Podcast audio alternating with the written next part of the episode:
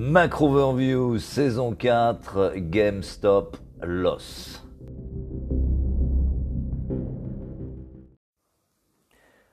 Les marchés en deux mots euh, ce matin, nouvelle frontière au pluriel.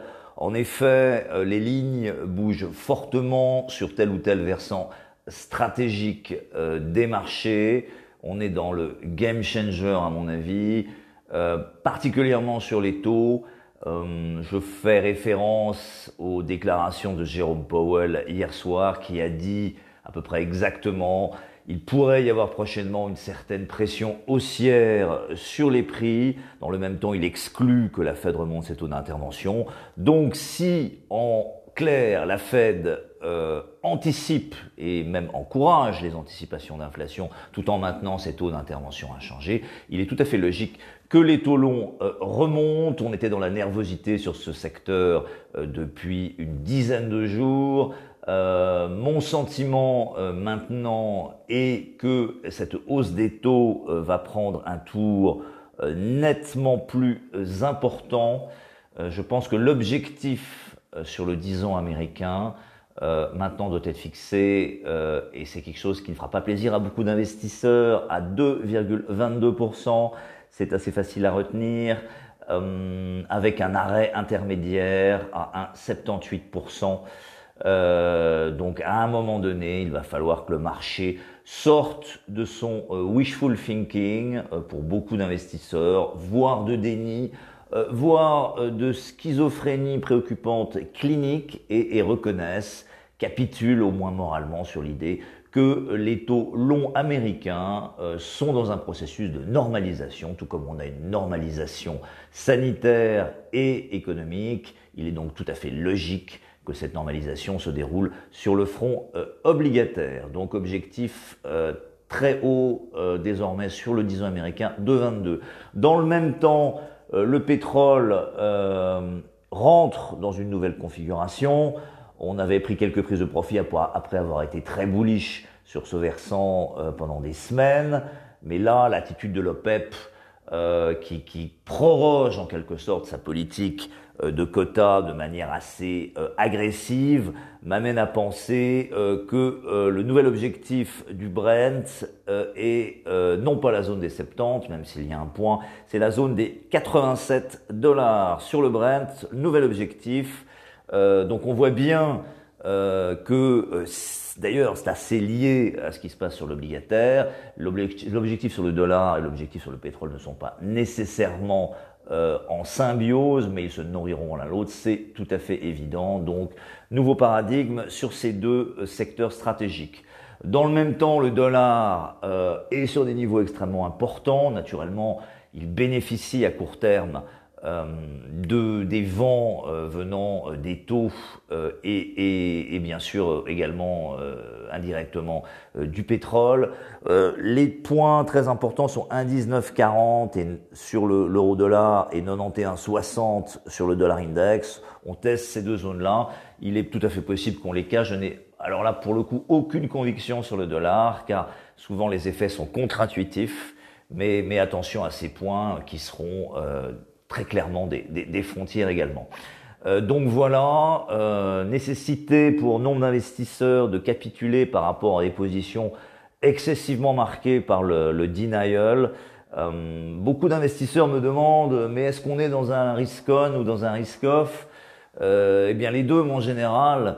Euh, il y a des secteurs qui sont risk-on, comme les financières euh, ou le pétrole, et puis il y a des secteurs qui sont risk-off, comme les technos ou l'or. Et, et, donc, il faut simplement être sur les bons secteurs. Ça fait des semaines que je le dis, euh, mais euh, beaucoup d'investisseurs ne veulent pas entendre ce message et, considèrent que la hausse des taux n'est pas possible. Et donc, ce déni euh, les amène à avoir des positions qui ne sont pas porteuses. On ne peut pas euh, dire que les taux vont remonter et être long de Nasdaq ou long d'or à l'heure actuelle. Ça ne fait pas de sens d'un point de vue actuariel à bon entendeur.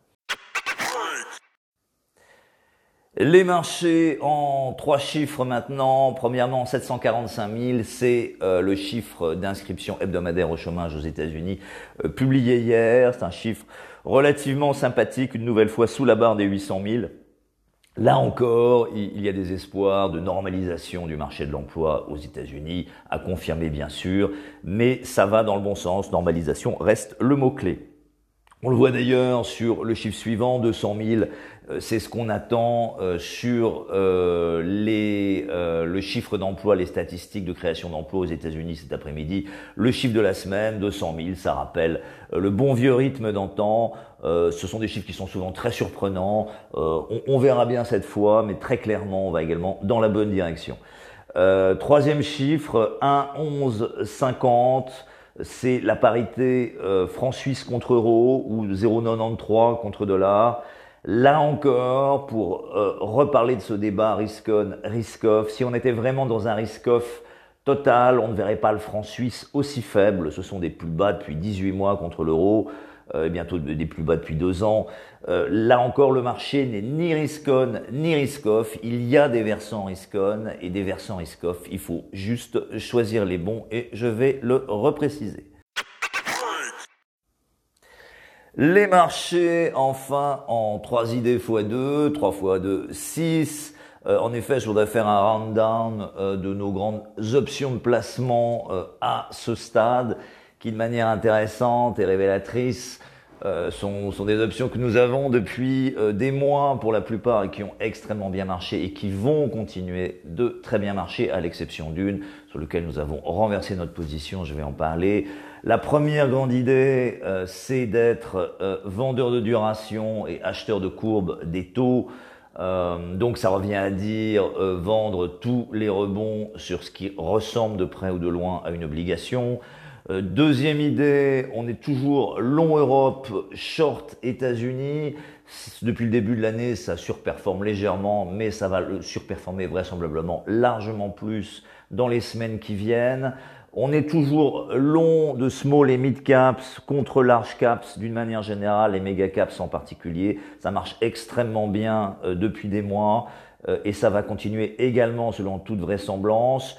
Euh, sur les métaux, euh, on a vu hier de la volatilité et de manière rétrospective, on comprend un petit peu mieux ce qui s'est passé, euh, cette espèce de coup de grisou qu'il y a eu sur les métaux industriels avant les déclarations de Powell. Mais quoi qu'il en soit, notre position de base est la même depuis des mois. Long métaux industriels, short métaux précieux.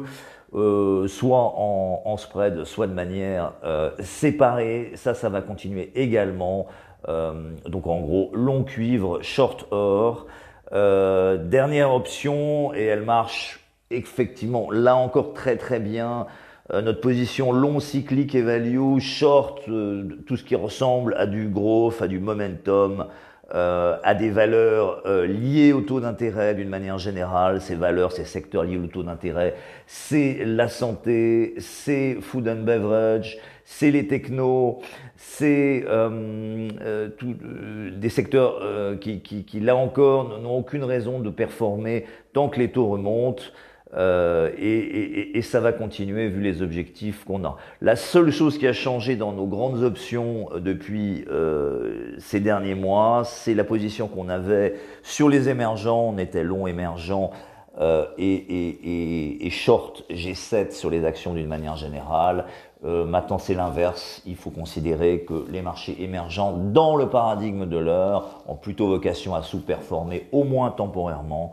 Euh, et donc, on, a soldé ses positions et maintenant on, vend les rebonds sur euh, les émergents euh, en attendant d'y voir plus clair. Voilà, donc nouvelle frontière et on est vraiment dans le vrai game changer, je pense, dans la durée. bonne chance à tous, il en faudra et surtout très bon week-end. Stay tuned.